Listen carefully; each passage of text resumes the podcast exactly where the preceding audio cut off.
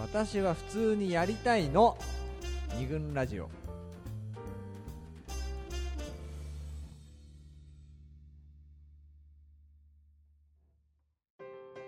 二軍ラジオ第74回。今回は結婚式なんて大嫌い？い？をテーマに、えー、二次袋桃屋スタジオよりお送りしております。ということで。はい。というわけで、えー。嫌いになりましたかね？どうでしょうね。結 婚式？うんいやいやいやこれからですよ。俺でも皆さん好きですかと。そういう話そういう話じゃないですね。まあ今日は、はい。えーちょっと簡単に振り返ってみると、うん。今日ねここにいらっしゃってくださった漁師の娘さんの、はい。えー悩みから始まった うん。結婚式を振り返ろうっていう回なんですけれど、はい。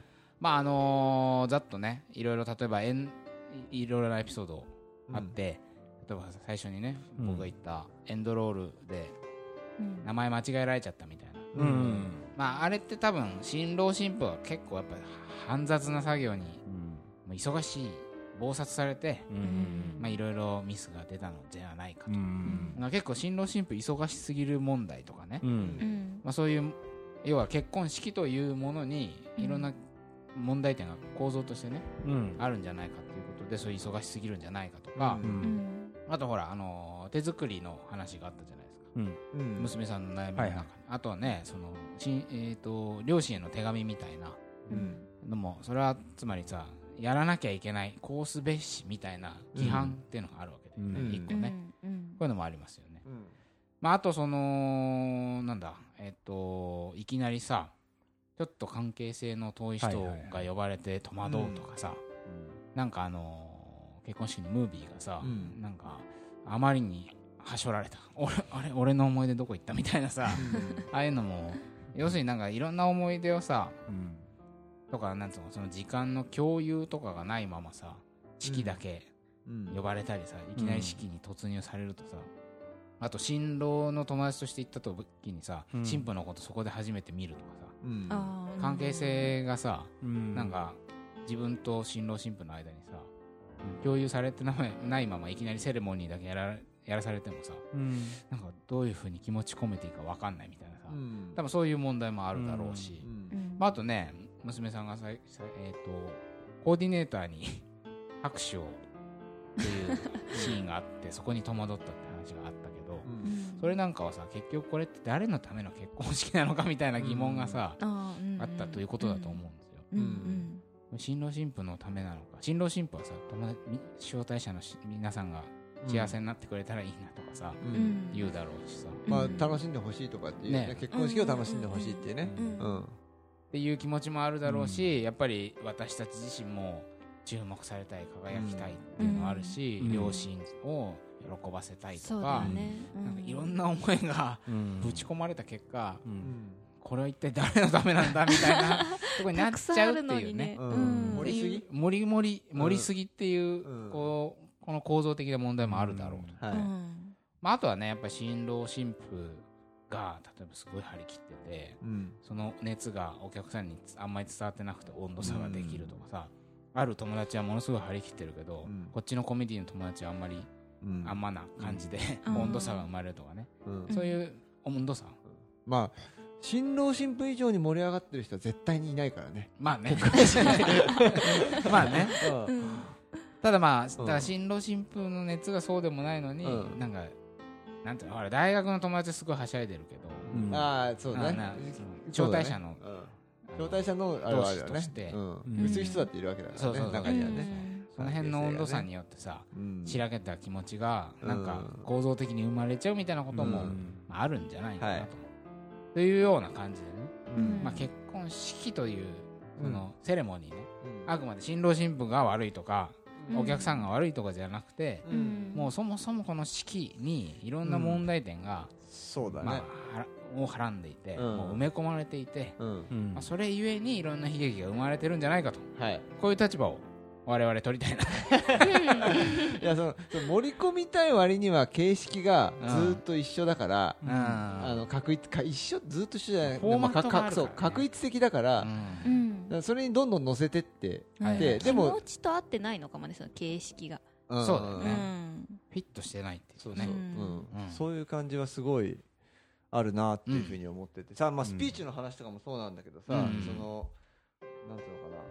マニュアルマニュアル本ってさ、うんうん。マニュアル本の歴史って結構あって俺今これあ、え 死ぬほど付箋が貼ってある。ー、岩波新書の「冠婚葬祭の秘密」あの文芸評論家の斉藤美奈子先生が。書いてる本なんだけど、うん。まあいろいろ読んでてさ、でまあ、結構そのマニュアル本の変遷みたいなのも、うん。とこにも触れてて、うん。でその冠婚葬祭マニュアルってはいはいはいもあるんだけど、うん。その儀式の型を学ぶためのマナーブックだとうん。思ってるんだけど、うん。まあそのなんつうのかな。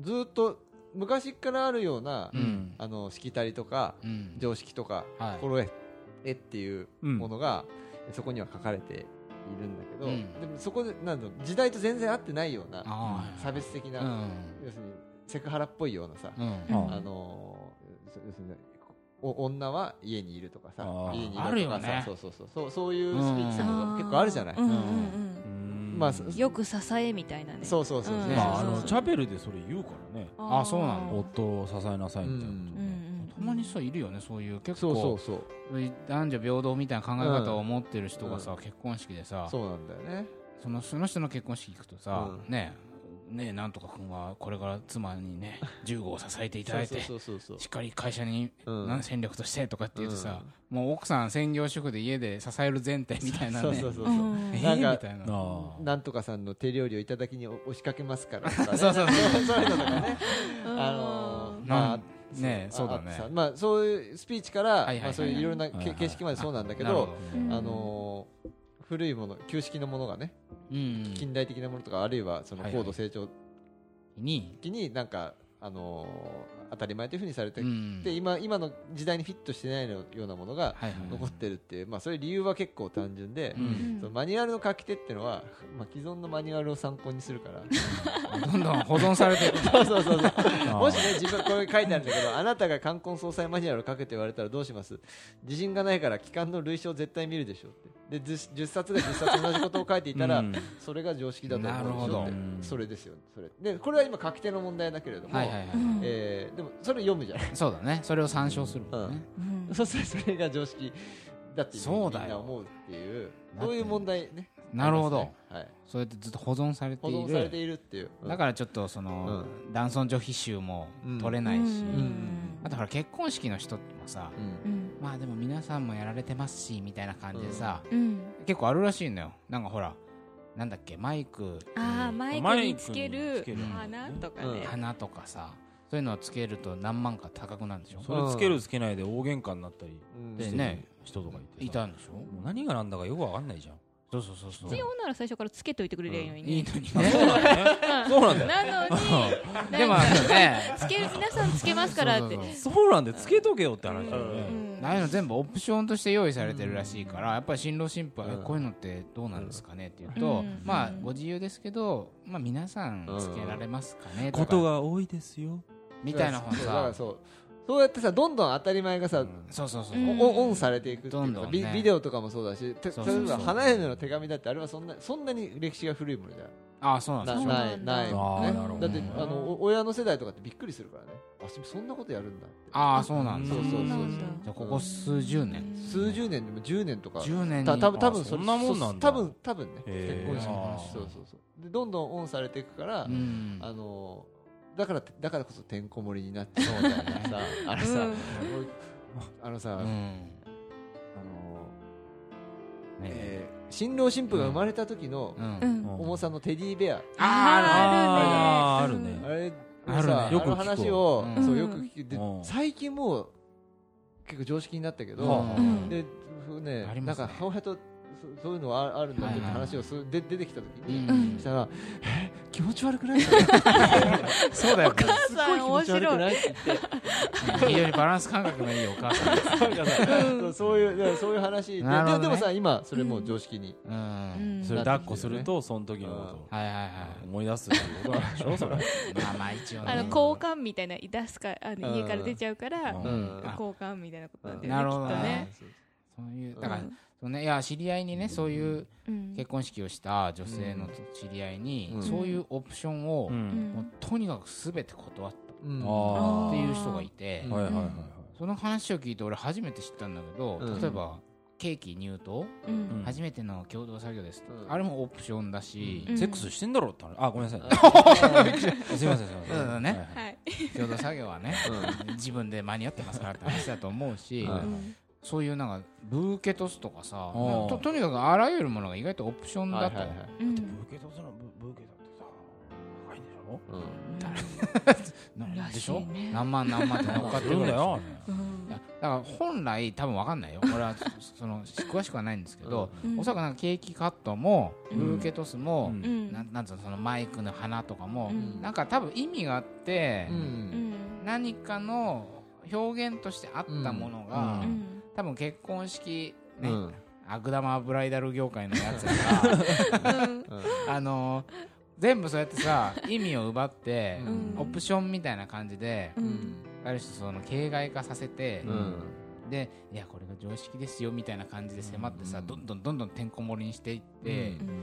それでなんかお色直しとかも全部含めて、うん。どんどんどんどん持っていくと、うん。でまあ、もしご自身ご友人にねなんかピアノの演奏される方とかいたら頼むのもありですよとかって本当にどんどんどんどんさ、うん。持って持って持ってさ、はいはうん。で本来結婚式なんでさうん。2時間ちょっとでしょ、うん。多分そのできるキャパシティってさ 限られてるじゃん。うん。絶対、うん。でそこにもさ友達の余興もやんなきゃ手紙も読まなきゃそうなんだよ料理もこのぐらい出さなきゃってさボンボンぶっ込んでさ、うん。結局なんか新郎新婦も忙しすぎて、うん。それにとらわれてで、うん。多分招待者を、うん。お客さんをちゃんとケアできない、うん。お客さんとじっくり自分たちの物語を共有する時間を設けられない、みたいなことがうん。原因でこの逆に招待者からすると、うん。なんか結局なんか新郎新婦となんか10秒ぐらいしか喋ってねえしなとかさそうね。ななんだったんだろうなみたいな、うん。そのコミュニケーション上のさ、うん。齟齬が生まれて、うん。まあそもそもね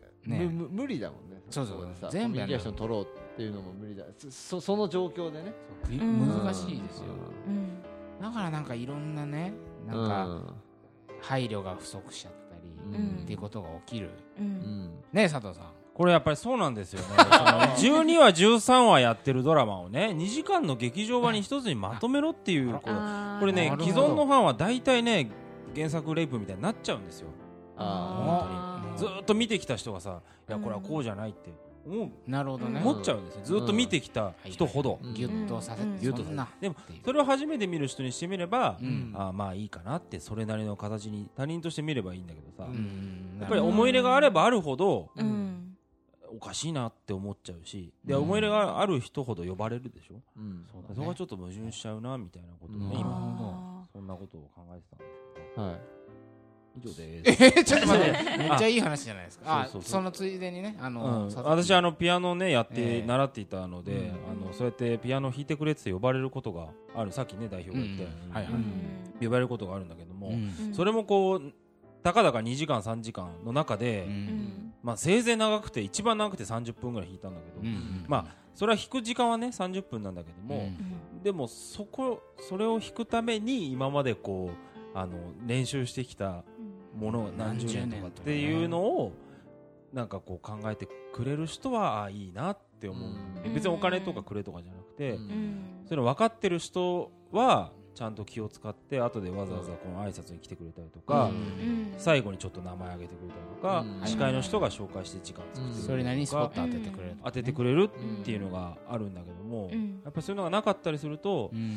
あなんかなちょっと今後どうしようかなっていうふうに考えちゃう。ことも、ね溝になっちゃう。よね、さっきのあのカメラマンの友達の話もそうだよイラストレねーターの方もそうだよね。それまでその技術をさ習得するまでにかかった時間っていうのをこうすっ飛ばしてそうなんだよね。お願いをしてるわけだからさ、うん。そこなんか考えてくれてるなっていうのがあると。だからそれもそうそう。だから配慮する余裕がないのそうそうな。っちゃうの想像かなする余裕配慮するっていうことはやっぱりなんかいろいろその詰め込みすぎううん。んなのかな、あうん。多分もうキャパをはるかに超えたそうだ詰め込まない形式をさうん。どんどんまあねうん。なんつうのかな。形式が大事だってみんな思ってるじゃん。うん。大体さうん。うん。どんなものでも普通はさうん。中大切なのは中身で形式じゃないですよってうん言ってるのにうん。結婚式の場合はなんか形式。一応こういうのやらなきゃいけない。うん。うん。みんなみんながやってるからうん。一般的だからうんこれが一般的だからやらなきゃいけないんですよっていうふうには思ってるんだけもうあどのレース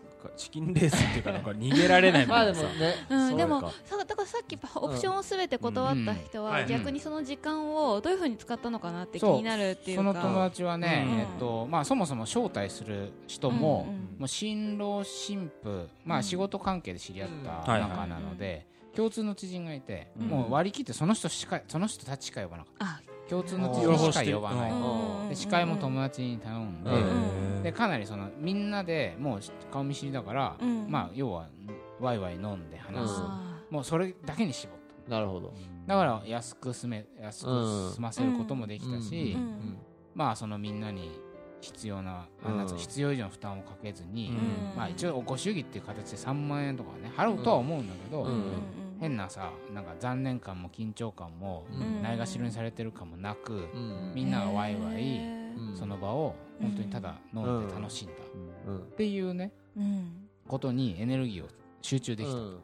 だからその結局キャパシティをうん。ちゃんとねあのうん。見極めて、うん。もう限られたキャパシティをうん。もうこのために使おうみたいな意思が、うんまあ、その人はあってうん。成功した例だと思う、なんかそうそのさうん。結局うん。形式を疑った常識を疑ったことでうん。そういうふうにできたわけだようん。ねうん。そこのい意味をちゃんと考えそうそうそう。なんかね意味なんてあんま考えないじゃん例えばなんでチャペルなのかとかさ。なんで神の前なのかって。いやうん。それはそういうもんだっていうふうに思ってそうね神様に誓わなきゃいけないっていうふうに思ってるけどその歴史もね別に全然なんつうの昔からうん。神様に言わなきゃいけなくてそれが要するにえ日本の神様から、うん。えっとはいはいはい。うん。え西洋ー西洋の神様に変わっただけなんだっていうふうに思ったりもするかもしうん。は人は多いと思うんだけどね。だから昔からそういうことやられてたっていう誤解があるんだけど、この神前式神の前でうん。違うあのなんだ紋付き墓までさはいはいはい。うんあの白むくでうん。まあややる。神社とか。そうそうそうああいうものがやられるようになったのも、うん。1960年代とか70年代ぐらいにガーッと上がってきてそれまでは別にそんなことやらなかったそうなんだ。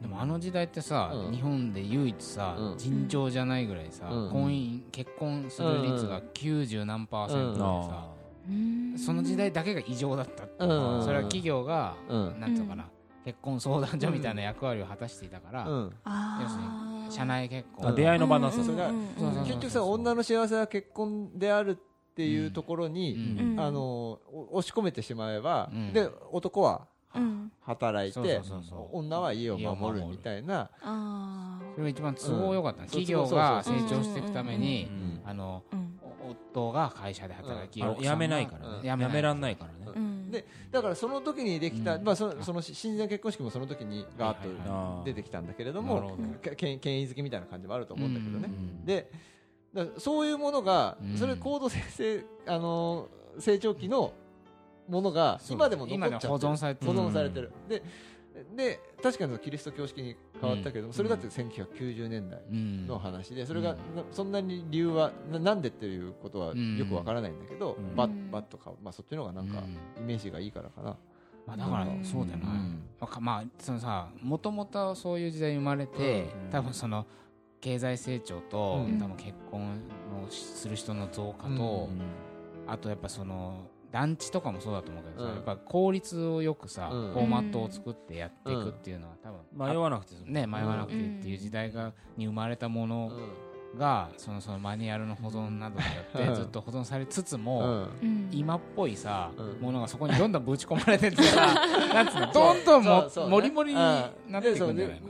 どん。どんでこうでいい一世代やるともう伝統になるでしょ？そうだよ親ね親がやってるの もう伝統になるそうだね。なっちゃうよね。親がやうん。親にしてもらったことを子供にとかさまたそうやって保存されてうん。さらにどんどん乗っかってさうん。もうテディベアなんかさ本当になんか昔から100年前から続く伝統みたいに多分なっちゃうと思うんだよ。うん。あと数年もすれば。うん。うんどんどんどんどん結婚式がさうん。トゥーマッチな感じになってさこのこうん。ここら辺で一回足元に振り返って。そうだね。何のためにどういう意味を持ってやるのかってことを考えないとうん。うん。もしかしたらこれそうだね。どんどんしんどい回になっていくんじゃないかと。いろんな形がさいでああってさ、うん。えっと例えば地方なんか行くとちょっと違ったりとかって話あさっきさうん。違う違う。なんか私子供の頃には本当に、あ今でもその、ええ。っとね、漁民会館っていうのがあるんだけど。えさすが漁師の娘だけあってあのね漁民会館？漁民会館あ漁の漁村ですよね。漁村の漁にあの民という書いて漁民。漁民魚民ですよ。漁民会館。そう。漁民会館っていうのがあってうんそれであのえっと平日とかはうん。あの子供たちがそろばん教室受けるはいうはんあわかります。あの会館だったりしてうん。いアマちゃんの世界あるもんね。あそうそう。え今 NHK あれ朝ドラでそういううんそうそう。会館があそう漁協みたいな。そうそうそうそう。そんな感じうん。で漁協も併設されてうん。でなんかこう煮炊きするようなこのうん。キッチンみたいなのもついててうん。とかそういうとこなんだけどうん。そこでだからそこにある机は本当になんて言うんだろう長机うんあの会議とかに使う折り長たたむようなそうそうそうそう。簡単なやつね。うん。長机がいっぱいあってうん。で椅子はもうパイプ椅子。うん。それをずらーっと並べてうん。でそのまあ村じ村中っていうかまあ村じゃないんだけどうん。その地域の人たちがいっぱい集まってうん。でその結婚式なんだけどその結婚する新郎新婦もうん。その長机に座ってて。ううん。んでなんかそのい舞台があるんだけどはいはいはそこの舞台ではに新郎新婦がいるわけじゃなくて、うんで舞台で何やられるかっていうとその祭りの太鼓叩かれたりとか地域の人があのこう飲み役への大騒ぎをするっていう場で、なるほどね。そうなんか地域の人が楽しむ場で、うん。あのはいはいはい。うん、あのみんなでお祝いしようっていう、でうん。その結婚式を一つのまあきっかけにしてうんうん口実にしてうそうそうそう。騒ごうや。騒ごうやと、なんか祭りだよねなんうかん。でそれをきっかけにこうなんかみんなその新郎新婦も含めて、うん。がコミュニティにこう入っていくみたいな、そういう機これ能そう、ん。まさにその、えー、かか紙式のね、うん。あの結婚式が出てくる前前の前のまあこうそうだ。そうい。う形だだったんだよね、うん。ずーっと、そうだよね。それが残ってる、まあ、コミュニティが残ってるからうん。残ってるっていうことなんだと思うんだけど、沖縄なんかもそうだったよ。ああそう。うん。もう400人ぐらい集ってううん。んなんかもう本当発表会みたいな感じで。うん。フェスだよね、ちょっフェフェス。フェスフェス。うん。で全く知らない人も通りすがりの人も参加してよくてうん。まあなんかうんそういうのがそこかしこで行われてればうん。まあ結婚式ってそういうもんだろうってなってってっていううん。まあそれはそれの一つの伝統としてと残っていて。だからなんか今ねそのうん。1900は仮60年代ぐらいですか。うん。ちょっとニグラジオにしては真面目な話になったけどうん。そういう時代に生まれたなんか形式のうん。結婚式が今も保存されもりもりになりうん。もうトゥーマッチになりうん。うん制度疲労を起こしてると。そこで苦しんでる人がいっぱいいると。うん。いう次のうん。時代にはもしかしたらそのそんな結婚式が生まれる前のの。原始的なねフェスとしての。うんでも結構みんない好きなんじゃない？ねうん。一つの選択肢として。やっぱフェス感にしたいっていうのはあるんだよ。絶対その。うん。来た人同士うん。来た人が楽しめるってみんな一様に言うんだけどあの形式に当てはめるとなるとうん。できないと思うんだよね。で昔前前昔のものはコミュニティがあったから、えーそれは成り立つ、ね。成り立つんだけどだからなそういうコミュニティがないっていうことで、うん。じゃあどういうふうにやればいいかっていうと要するに真ん中にいるのは新郎新婦なんだから新郎新婦を中心としたコミュニティを何か新しく新しくっていうかさ、結婚式までの間にうん。何かちゃんと作作っておくとかね。あと、まあ交流しやすい場にするとかね、そね。そこで、まあ、できるようにするとかさ、とかほらさっきの友達みたいにさうん。もし割り切って。うん新郎新婦の共通の友人だけを呼んでうん。やるとか。うん。なんならほら結婚式分割してやってもいいんじゃないかと。このコミュニティ用にはいはい。やる。うん。このコミュニティ用にやる。ってあでもねそうそう。うん。なんか俺いとこに聞いた話なんだけどはいはいなんでわざわざあんな結婚式やった時にいや親戚とかいちいちねあのこっちが行くの面倒くせえだろと。うん。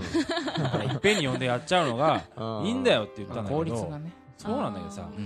いっぺんに呼ぶのとうん。一軒一軒挨拶に行くのってさ全然違うわけじゃん。うん。そうだね。だだったそうそうだったらもううん。家に一軒一軒行けって思うんだよね。うん。だからそれは新郎新婦側の手間の問題だもんねうん。まあまあそれは現実的に無理だとは思うけど。でもほら例えばこの半年でみんなのとこへ回ろうとかさうん。決めてさうん何何回かの飲み会を開けばさうん1回にやんなくたってさ。うん。うん。でもね仕事地元高校ううん。ん大学ぐらいでやるもんでねでもさなんつうのかな。まあ、それはそのそれで、まあそそうう。いうやり方もありだし、うん。さっきのさ、えっと娘さんの、えっと妹の話でさ、えっとお互いなんつうのかな。お互いがお互いをちゃんと紹介するっていう家族も友達も含めてそうだねちゃんうんこう誠心誠意こう紹介すればやっぱり相手には伝わるから、じゃあうん。仲良くしようかなって思うっていうところはちゃんとあのうん招招待のお客さん側をしっかりフィーチャーしてうん。紹介してうん。みんなで知り合いになりましょう会。うん。うんこれもありですね。だからまああんまり既存のフォーマットにとらわれすぎずにうん。まあ自分がまあ結婚観っていうの？うん。結婚式観？どんな風にしたいかなっていうのをうん。まあ結婚する前からうん。なんとなく考えておきつつうん。まあ相手とも共有それをね話しておるけるといいよねいいようん。ねあんまそのさ自分たちらしいとかそうそういうことじゃなくて、なんかね、なん。か誰のための何のための。でまああとは範囲が限られてるからね。うん。あのキャパシティとか予算。はだからあんまりモリモリにしてもそうだね。漁民会館がねあればいいんだよねもっとね。桃山会館っていうねいいんじゃないこれこの会館作りますか若いかでたらめ言ってるけども。のすごい簡素な設備でね。じゃあ俺料理作ろうかじゃあ。そこでああ常中で。佐藤さんがあのボーイやってさ。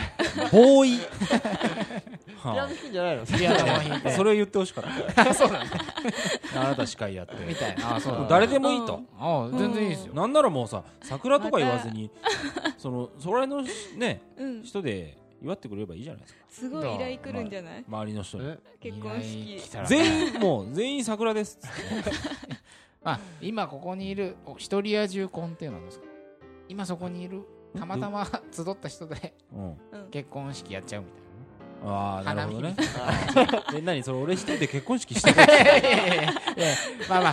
式場に怒られると思うよあそうね。はいはい。ちょっとすみません。あのー拡散してしまいました。はい。なんならもうユーストで中継でもしちゃってさうん。フェイスブックに載っけていいねがご祝儀みたいにしちゃえばいいじゃん。まあ新しい。うん。あた新しいけどフェイスブックとかってほらん。コミュニティ作るでしょ。あそうだね。なんか。そうだね。うん。あ誰かを介してうん。その一つ縁縁ができてるというふうにも考えることができるじゃない？じゃあフェイスブック社にねあの電話行っていただければ。フェイスブック近藤ですか？